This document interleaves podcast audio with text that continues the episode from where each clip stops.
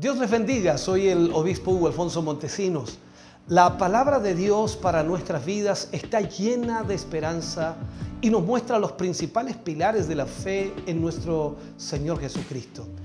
Te invito a ver con mucha atención el siguiente mensaje. Esperamos que esta palabra pueda bendecir y fortalecer tu vida. Te invito a ver el mensaje de Dios. Vamos a ir a la palabra del Señor en esta hora y les invitamos, por supuesto, a usar su Biblia, buscar ahí en el libro de Mateo, en donde estamos estudiando ya hace algunos días, algunas, eh, algunos cultos, y eh, esperamos que usted nos acompañe, por supuesto, a través de la palabra del Señor.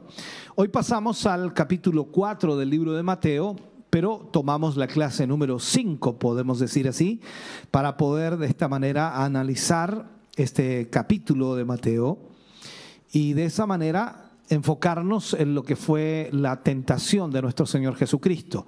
Jesús tentado en el desierto, de eso hablaremos en el día de hoy. Leeremos desde mm, el versículo 1 de Mateo 4 al versículo 11. Mateo 4, versículo 1 al versículo 11. Leemos la palabra del Señor, lo hacemos en el nombre de nuestro Señor Jesucristo. Entonces eh, Jesús fue llevado por el Espíritu al desierto para ser tentado por el diablo. Y después de haber ayunado 40 días y 40 noches, tuvo hambre. Y vino a él el tentador y le dijo, si eres hijo de Dios, di que estas piedras se conviertan en pan. Él respondió y dijo, escrito está, no solo de pan vivirá el hombre, sino de toda palabra que sale de la boca de Dios. Entonces el diablo le llevó a la santa ciudad y le puso sobre el pináculo del templo, del templo.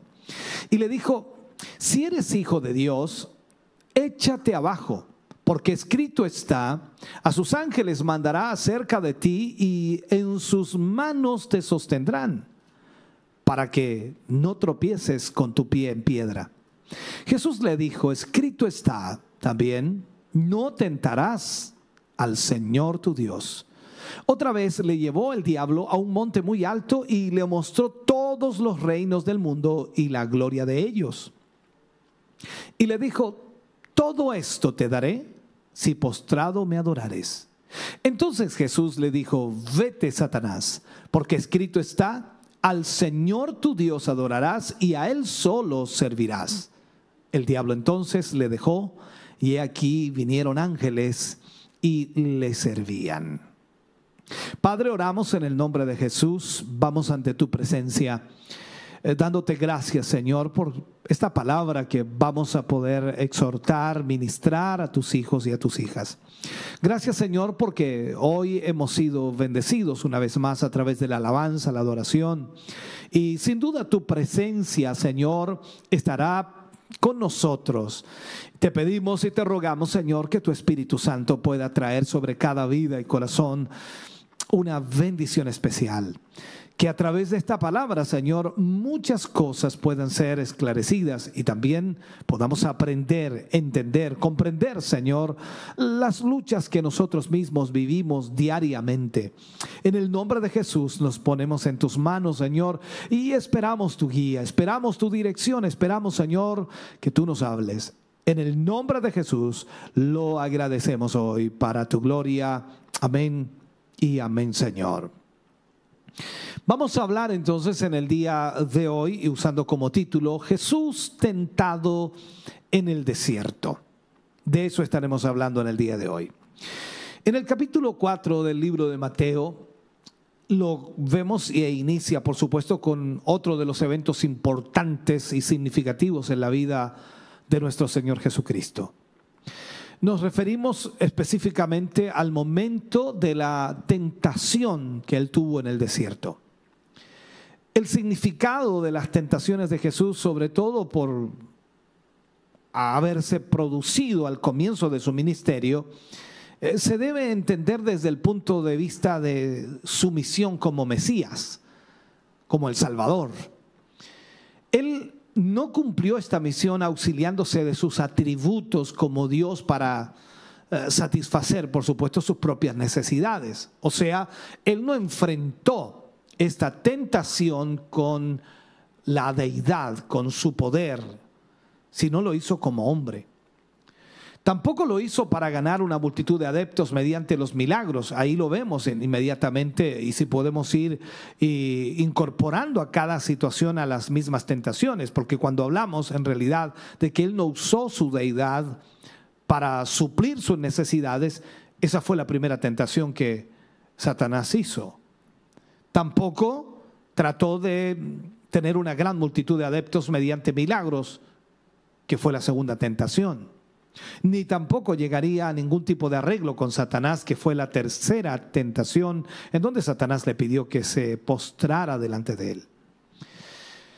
Hasta el momento el apóstol eh, Mateo se ha dado la tarea de presentar las credenciales genealógicas de Jesús.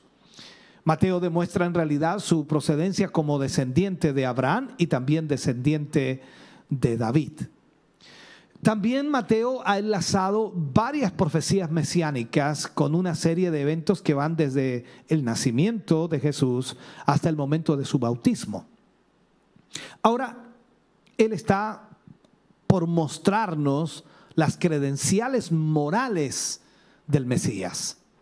Así Mateo entonces comienza a delinearnos en este capítulo 4 lo que vamos a estudiar.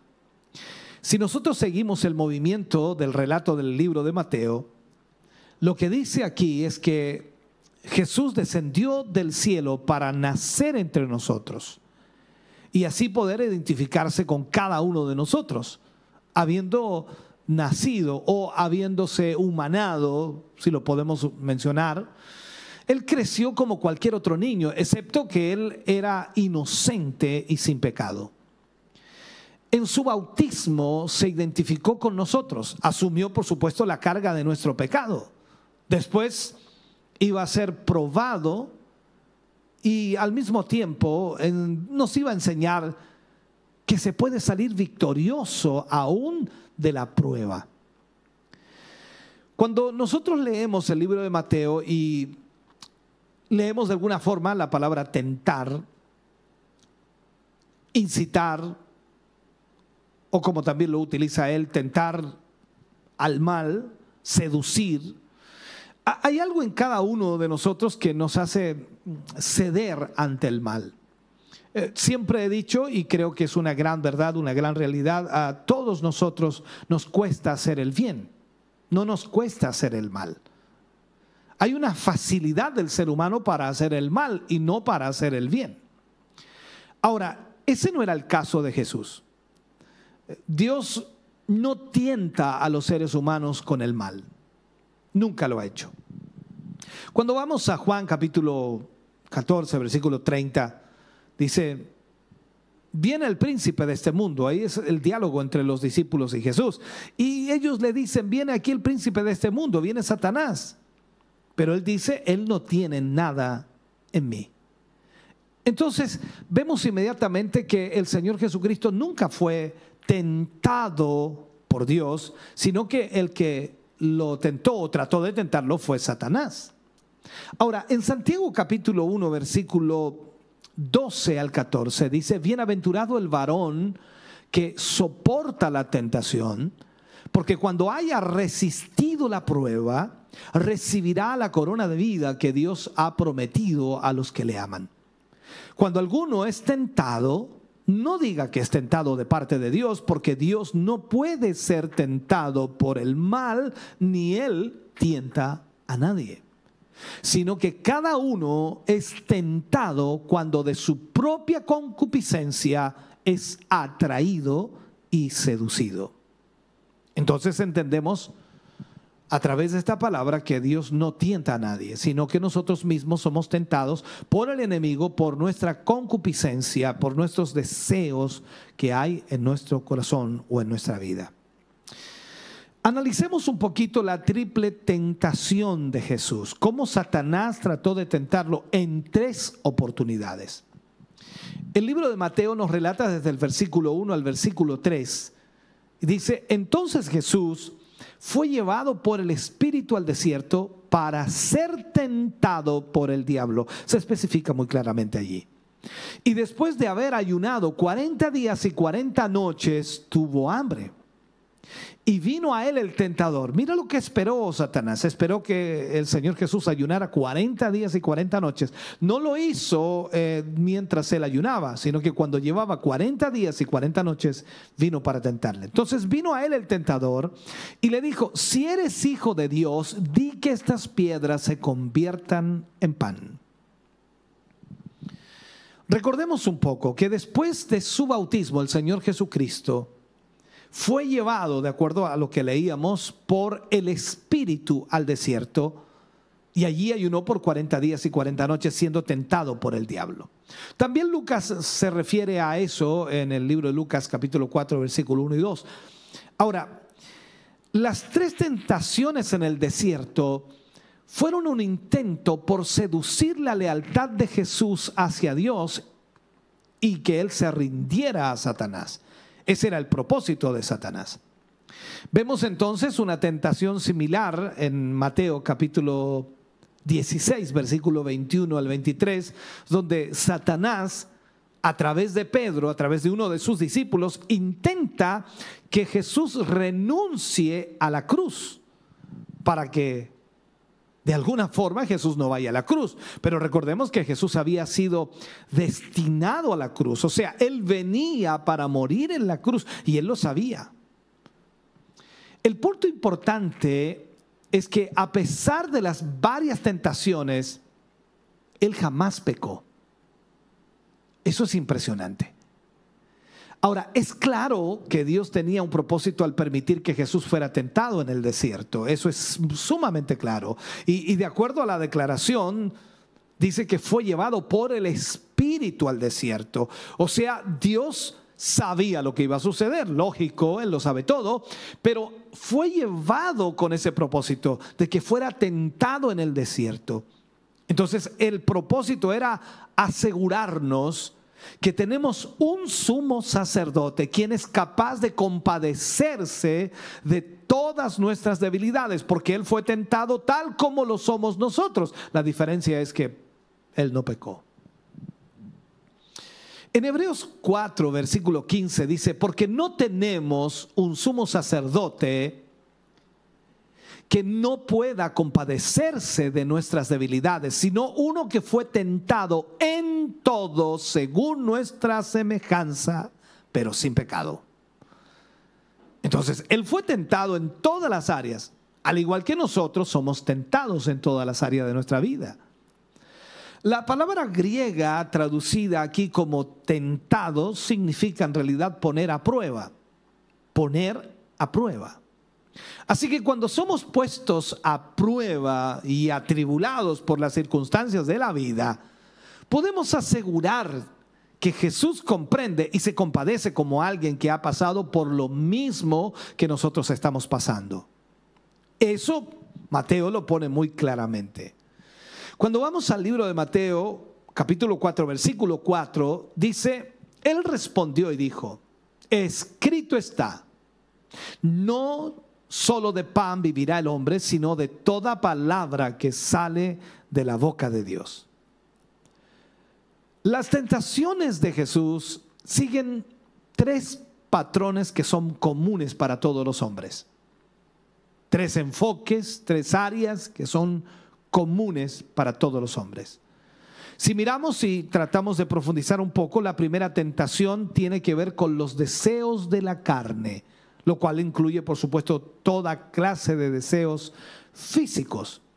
Entonces nuestro Señor estaba con hambre y el diablo lo tentó en convertir las piedras en panes, pero él respondió por la escritura, él respondió por la palabra. Recordemos lo que dice Deuteronomio capítulo 8, versículo 3. Y te afligió y te hizo tener hambre y te sustentó con maná, comida que no conocías tú ni tus padres la habían conocido, para hacerte saber que no solo de pan vivirá el hombre, mas de todo lo que sale de la boca de Jehová vivirá el hombre. O sea, Jesús le responde por la palabra de Dios. Entonces la primera tentación está enfocada en la carne, en la necesidad de la carne, podríamos llamarla así, necesidad, no sé si podríamos utilizar esa palabra no. Pero el punto aquí que está enfocada entonces a todos los deseos de la carne. La segunda tentación la vemos en Mateo capítulo 4, versículos 5 y 6. Entonces el diablo le llevó a la santa ciudad y le puso sobre el pináculo del templo y le dijo, si eres hijo de Dios, échate abajo, porque escrito está, a sus ángeles mandará acerca de ti y en sus manos te, te, sostendrán para que no tropieces con tu pie en piedra. Entonces vemos aquí que la segunda tentación fue concerniente al orgullo de la vida, al orgullo de la vida. Aquí el diablo trata de usar un pasaje de la escritura contra él. Veamos el libro de Salmos capítulo 91, versículo 11 y 12. Dice, pues a sus ángeles mandará cerca de ti que te guarden en todos tus caminos, en las manos te llevarán para que tu pie no tropiece en piedra. Mira, mira lo que hace el diablo, ¿no? Algunos piensan que el diablo no conoce de Biblia. Claro que sabe de Biblia, si el problema es que no le fue revelada, es la diferencia. Ahora, aquí vemos al Señor nuevamente que responde por la escritura.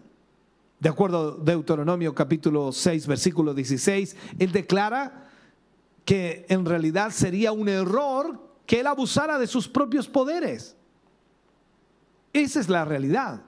Entonces vemos allí que el Señor Jesús le responde a Satanás en Mateo 4, 7 y le dice, escrito está,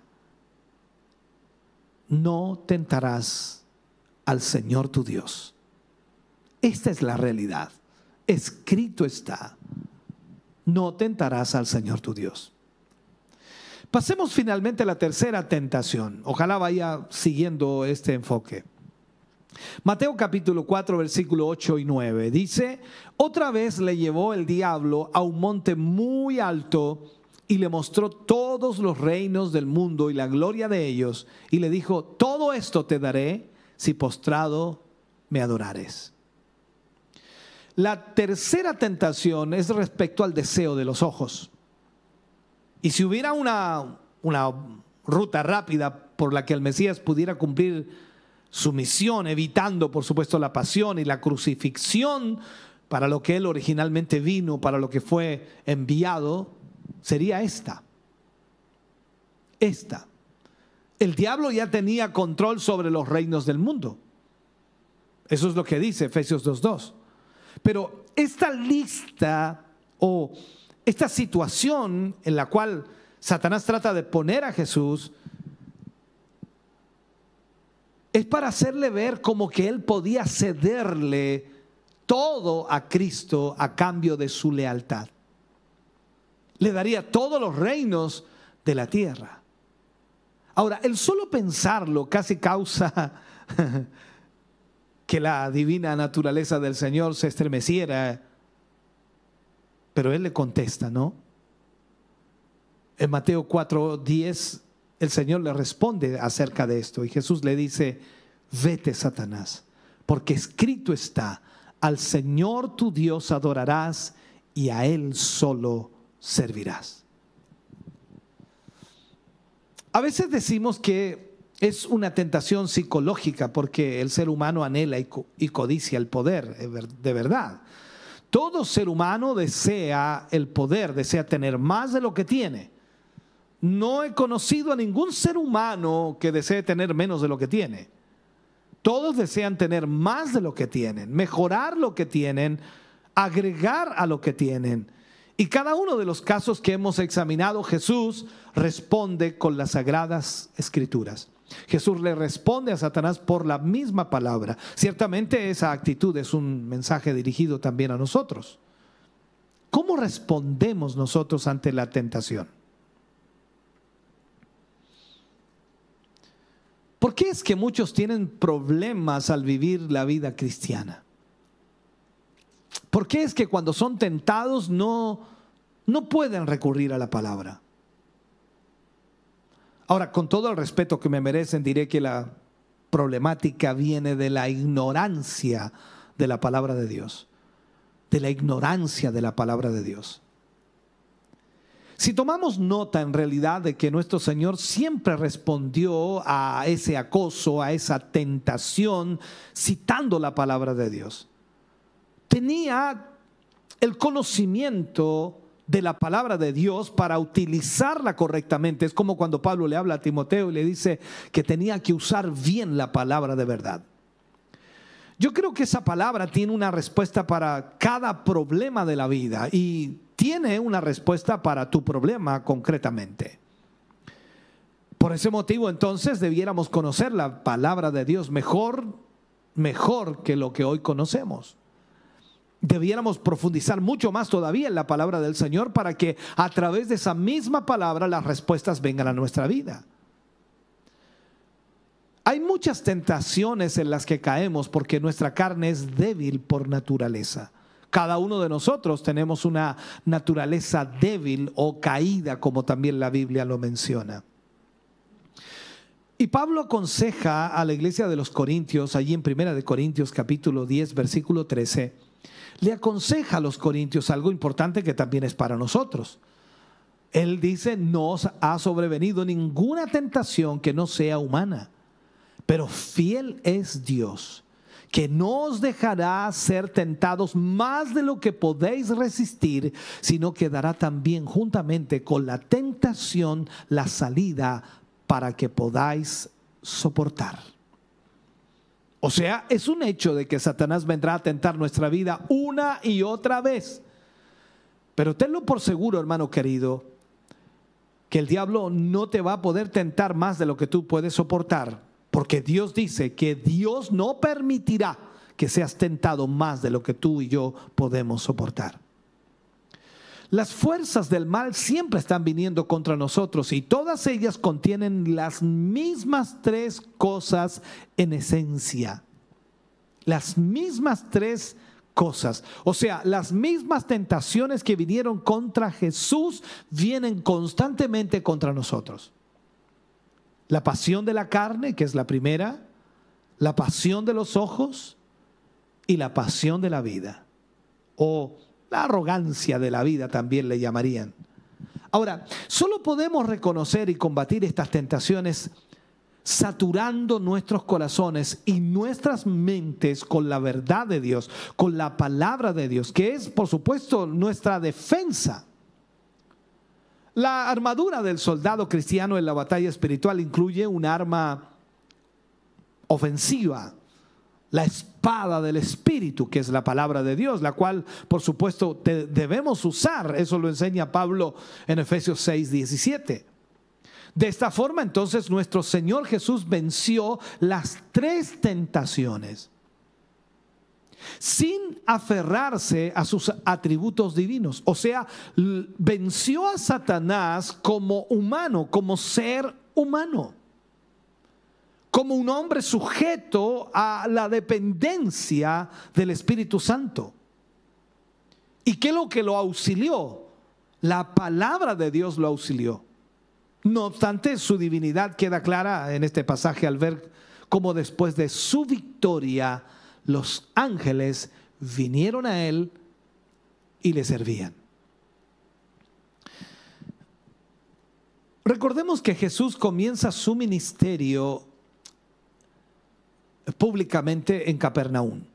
Allí comienza su ministerio. Mateo lo relata y Mateo lo enfoca en el capítulo 4, versículo 12 y 13. Y, y dice, cuando Jesús oyó que Juan estaba preso, volvió a Galilea. Y dejando a Nazaret, vino y habitó en Capernaum, ciudad marítima en la región de Zabulón y de Neftalí. Podemos observar entonces que Jesús se quedó en Capernaum y las escrituras enfatizan que Jesús abandonó su hogar de Nazaret para ir a vivir a la región de Capernaum. Ahora, con esto iniciaba un nuevo capítulo en su vida. Su momento había llegado, el momento para el cual el Padre le había enviado, que era cumplir su ministerio. Recordemos que Jesús tenía aproximadamente 30 años cuando inició su ministerio, y puedo decir tenía 30 años cuando inició su ministerio. En Lucas 3:23 dice que Jesús mismo, al comenzar su ministerio, era como de 30 años. Ahora, esto nos indica que Jesús esperó el momento adecuado para cumplir la voluntad de su Padre. No se aceleró, no se desesperó.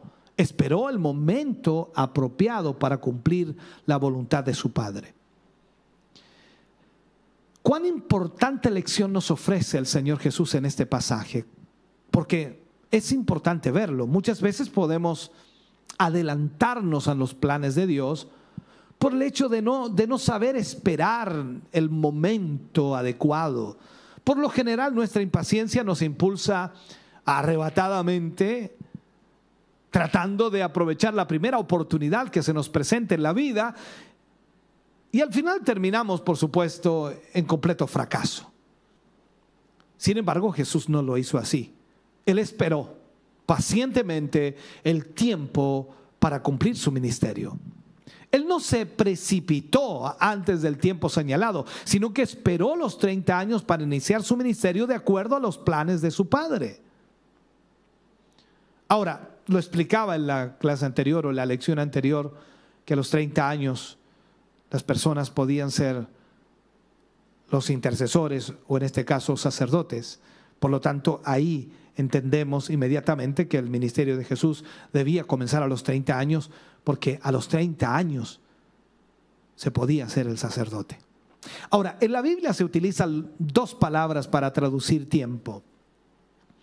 La, primera es cronos y denota el lapso de tiempo que transcurre en la vida de un ser humano, sea largo o sea corto, el cronos.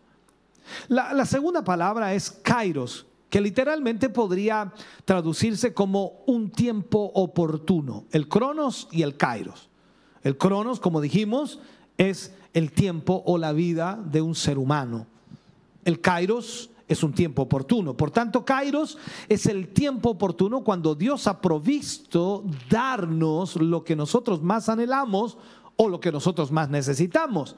Es el tiempo perfecto y no nuestro tiempo, es el tiempo de Dios. El Kairos de Dios también muchos predicadores lo mencionan así. Entonces Jesús esperó el kairos de Dios para ser exitoso en su misión. No lo hizo en el cronos humano, sino lo hizo en el kairos de Dios. Cuando leemos el libro de Mateo capítulo 4 versículo 14 y al 16, dice, para que se cumpliese lo dicho por el profeta Isaías cuando dijo, tierra de Zabulón y tierra de Neftalí, camino del mar, al otro lado del Jordán, Galilea de los gentiles. El pueblo asentado en tinieblas vio gran luz y a las y a los asentados en región de sombra de muerte, luz le resplandeció. Aquí encontramos esta profecía en el libro del profeta Isaías, capítulo 9, versículo 1 y 2, y también en el capítulo 42, versículos 6 y 7 si usted desea hacer un estudio bien detallado o más detallado de lo que yo estoy haciendo, por supuesto le va a resultar muy provechoso primero conocer las condiciones de la, de la región en el periodo en que Jesús estuvo allí. Recordemos, hermano querido, que él también había pasado su niñez en esta zona. Fue llamado el país de los gentiles. Porque esa zona había recibido inmigrantes de muchas provincias del imperio romano. Por lo tanto, fue llamado de esa manera. El lugar fue llamado como eh, el país de los gentiles. Ahora, había áreas muy atractivas alrededor del mar de Galilea donde imperaba la, eh, frivolidad y un bajo nivel moral. Había mucho pecado, mucha maldad, mucha corrupción.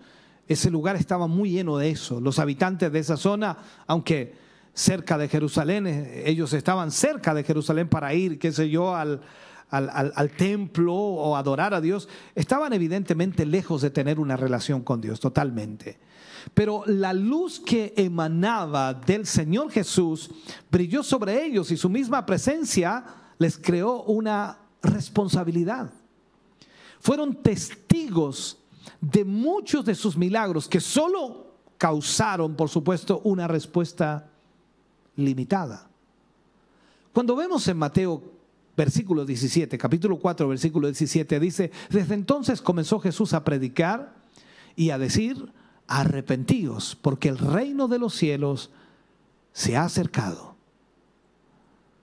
Jesús tenía un mensaje importante que transmitir con toda autoridad y seguridad, el cual provenía directamente del Padre. Y este mensaje era el arrepentimiento. Nuestro Señor inicia su ministerio con el mismo mensaje de Juan el Bautista y recalca que es necesario arrepentirse porque el reino de los cielos se ha acercado. Él lo decía, arrepentidos porque el reino de los cielos se ha acercado. Entonces, de esta forma, el arrepentimiento constituye el mensaje central de Jesús. Jesús siempre predicaba el arrepentimiento. Dios se ha acercado a los hombres a través de su Hijo Jesucristo, ofreciendo una nueva manera de vivir basada en las leyes y principios divinos, diferente por supuesto a los de este mundo, totalmente diferente. Por lo que era necesario entonces que el ser humano se produzca o se produciera en el ser humano un verdadero arrepentimiento de sus pecados. Que el ser humano le pudiera dar la a la antigua manera de vivir. Solo así el hombre puede entrar en el reino de Dios, el cual por supuesto ya está a disposición de aquellos que decidan buscarlo. Este es el reino que el Señor Jesús traería al mundo en un día futuro. Esta era la esperanza de Israel como pueblo terrenal y también fue la esperanza de los que vivieron en la época del Antiguo Testamento. En contraste, la, iglesia tiene una esperanza celestial. Cada uno de nosotros esperamos las promesas del Señor y sabemos que un día estaremos juntamente con Él. Mateo también en este capítulo 4 enfoca el llamado que el Señor Jesús hace a sus discípulos. Jesús comenzó a llamar a sus discípulos a formar eh, su grupo de hombres que servían a Dios. En Mateo capítulo 4, versículo 18 al 22, dice, andando Jesús junto al mar de Galilea, vio a dos hermanos, Simón llamado Pedro y Andrés su hermano, que echaban la red en el mar, porque eran pescadores. Y les dijo, venid en pos de mí, y os haré pescadores de hombres. Elías, eh, ellos entonces, perdón, ellos entonces, dejando al instante las redes, le siguieron. Y pasando de allí, vio a otros dos hermanos, Jacobo, hijo de Zebedeo, y Juan, su hermano, en la barca con Zebedeo, su padre, eh, que remendaban sus redes y los llamó. Y ellos dejando al instante la barca y a su padre, le siguieron. Sin duda, vemos aquí algo importante. Quizás la Biblia no lo menciona, no lo, recalca en la forma que lo voy a mencionar, pero yo creo que ellos ya conocían a Jesús. Ya conocían a Jesús. Ya la habían escuchado, ya la habían oído. Pero fue en este momento cuando les llegó la oportunidad de una vez y para siempre de unirse a Él. En contraste, por supuesto, con los rabinos judíos, eh, Jesús elige a sus propios discípulos, en tanto que los discípulos de los rabinos eran los que elegían a su maestro. Era totalmente diferente. Ahora, esa es la gracia de Dios que nos elige a nosotros sin ser merecedores de ello. Jesús dedicó buena parte de su ministerio al discipulado a administrar, a guiar, a enfocar a los discípulos. E, él escogió de entre sus seguidores un número determinado de discípulos a los cuales se instruyó y preparó para la misión para la cual los había escogido. Ahora, en esta ocasión escoge a cuatro pescadores, los cuales se encontraban en sus quehaceres laborales. No estaban de ociosos, dice alguien por allí, estaban trabajando. El llamado de Jesús a Pedro y también a Andrés es muy claro. Él les dice, venid a mí o venid en pos de mí y os haré pescadores de hombres. Ahora bien, si pueden aprender algunas, se pueden aprender algunas lecciones, por supuesto, de esto y se puede introducirse mucho más todavía, porque hay puntos importantes en este encuentro entre Jesús y sus discípulos. Una de las cosas que recalca Mateo y que aunque no lo dice verbalmente o textualmente, sí podemos descubrirlo, hay un deleite de Dios en usar gente común. Dios se deleita en usar gente común. Usted y yo somos gente común. No eran gente con gran preparación lo que el Señor Jesús llamó. No era gente intelectual, no era gente influyente, no era gente rica o de una alta posición social. Era gente común. Eran simplemente trabajadores sin una posición especial y seguro que cualquiera habría dicho que eran personas sin un gran futuro. A esto no les espera nada bueno, dice alguien por allí. Eran hombres comunes y corrientes los que Jesús escogió. Eso es sorprendente. Y hasta el día de hoy Dios sigue haciéndolo de la misma manera. Ahora, la ocupación y las lecciones aprendidas en la vida van a ser valiosas al servir al Señor. Los pescadores podrían tomar ventaja de sus experiencias aprendidas, tal y como la paciencia para esperar, ¿cierto? La pesca, perseverancia y el tipo de carnada al momento de pescar hombres, por decirlo así. Ahora, estos hombres obedecieron inmediatamente sin pensar lo que dejaban atrás. Fue algo tan especial eso. Seguramente Jesús llamaba a dos o más, podríamos decir, porque llamó a dos más allí, a Jacobo y Juan, que eran hermanos, los cuales se encontraban remendando las redes junto a su padre Zebedeo. Tanto Jacobo como Juan al igual que Pedro y Andrés, dejándolo todo, incluyendo a su padre, lo siguieron, atendiendo así el llamado que Jesús les estaba haciendo. Lo, sorprendente de esto fue que Jesús invitase hombres como aquellos. Eh, siempre he creído, hermano querido, que puesto que Él llamó a seres humanos imperfectos, como los discípulos ya mencionados, por supuesto, él puede utilizarte también a ti y a mí. Podemos considerarnos poca cosa, pero increíblemente el Señor nos llamó. Puedes considerarte que no vales mucho, pero el Señor te llamó. O sea, cualquiera que sea tu, eh, tu posición o ocupación profesional, Él puede utilizarte. Cualquiera que sea tu aptitud o talento, puedes dedicárselo porque Él lo va a utilizar. Ahora, lo importante es que nos entreguemos, nos consagremos a Él y estemos bajo su dirección.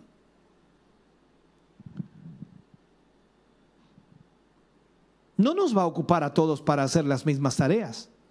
No nos va a ocupar a todos para hacer exactamente lo mismo porque Él nos concede dones o también capacidades diferentes para ejecutar cosas diferentes. La iglesia tiene muchos miembros y todos tienen distintas funciones que cumplir. Pablo lo hace muy bien graficándolo como el cuerpo humano que tiene muchos miembros y cada miembro cumple su función. Así también en la iglesia hay muchos miembros y Dios ha dado talentos y dones a cada uno de los miembros para cumplir ciertas funciones. Pero déjame comenzar a cerrar o a terminar este mensaje. Miremos un poquito lo que Mateo dice acerca de la predicación y la enseñanza y sobre todo las sanidades en el ministerio de Jesús. No vamos a verlas todas, pero sí al menos lo que Mateo pronuncia aquí en estos últimos versículos, sobre todo en el 23.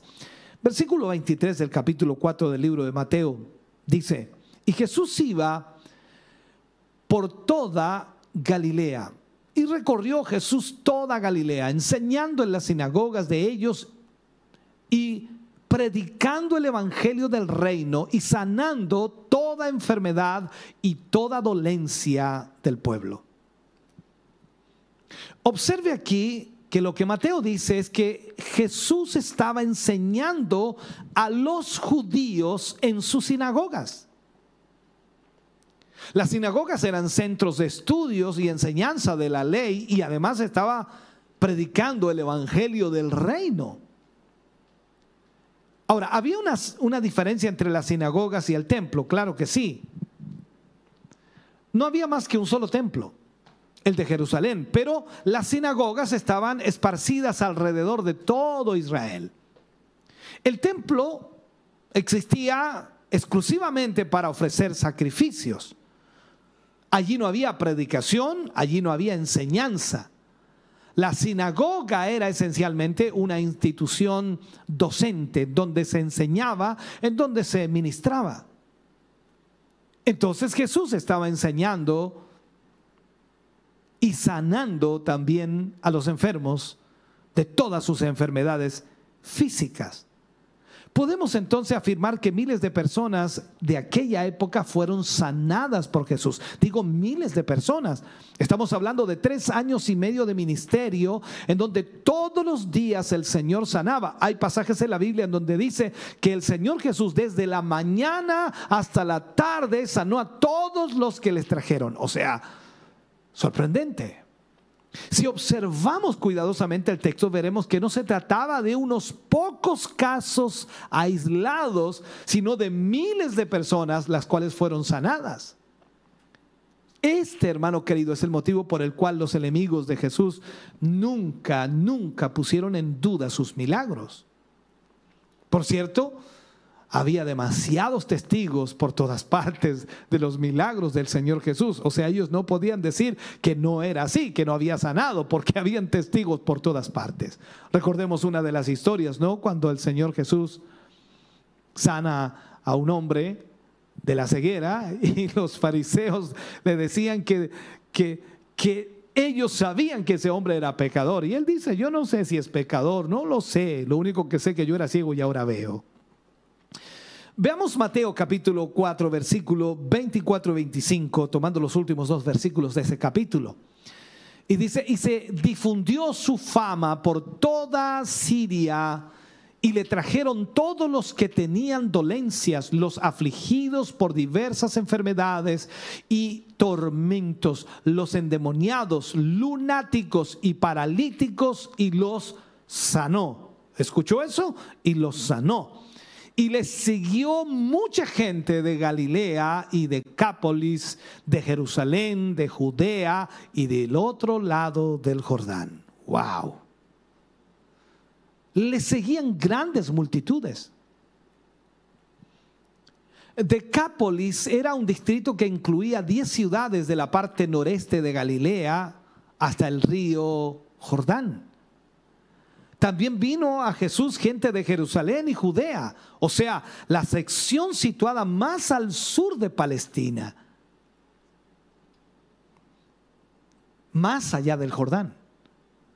Lo que implicaba entonces que las personas tuvieron que recorrer una gran distancia para ver a Jesús que estaba predicando allí en el norte de Palestina. Nunca se había visto en Israel un profeta que sanara tantos enfermos como lo hacía Jesús. Recordemos eso. Juan el Bautista apareció, era el profeta del desierto, el que predicaba el arrepentimiento, el que bautizaba en las aguas para arrepentimiento, pero él no hizo ni un solo milagro. Pero Jesús viene y hacía milagros por doquier. Entonces nunca, nunca ningún profeta había existido que hiciera tantos milagros como Jesús. Ni siquiera Elías, ni siquiera Eliseo hicieron tantos milagros en su ministerio como Cristo. Sin embargo, ahora ocurría lo que indicaba que algo extraordinario estaba pasando en la historia, ¿no? El pueblo de Israel estaba siendo impactado por un poder extraordinario de milagros y sanidades. Y Jesús estaba obrando milagros a miles de personas. A veces me pongo a pensar y a meditar en esto, ¿cómo habrá sido cada día del Señor Jesús? Yo sé que la Biblia menciona a veces algunos días en forma muy rápida, pero ¿cómo habrá sido cada día? Desde la mañana hasta la noche, sanando a los enfermos, uno tras otro, uno tras otro, uno tras otro, uno tras otro. Es impresionante. Cojos, paralíticos, sordos, mudos. ¡Wow! Tiene que haber sido impresionante. Y todo eso los discípulos lo vieron, lo observaron. Cada día. Por eso en eso también cuando vemos lo importante que Mateo nos, remarca aquí, y que a pesar de que el inicio de el ministerio de Jesús fue con la tentación de Satanás, pero que él venció y que él salió victorioso, y cuando él principia su ministerio, lo comienza en una forma extraordinaria, llamando a sus discípulos o a algunos de sus discípulos y luego sanando a los enfermos en una forma sorprendente. Yo espero que esta instrucción y esta enseñanza haya bendecido su vida en este día. Oremos al Señor. Padre, en el nombre de Jesús damos muchas gracias por su inmenso amor y misericordia. ¿Cómo no agradecer, Señor, su gran bondad? ¿Cómo no agradecer, Dios mío, que a través de su palabra podamos darnos cuenta de lo maravilloso, glorioso y extraordinario que usted ha hecho? Gracias, mi Dios, le damos en esta hora. Porque a través de esta palabra, porque a través de este momento, Señor, podemos entender tantas cosas. Gracias por hablarnos a través de esta palabra, por bendecirnos. En el nombre de Jesús, Señor, le agradecemos. Amén y amén, Señor. Estamos contentos de que hayas visto y escuchado este mensaje. Creo con todo mi corazón que Dios le ha bendecido. Quiero invitarles a suscribirse a mis redes sociales, donde tenemos contenido que le ayudará a alimentar su vida espiritual.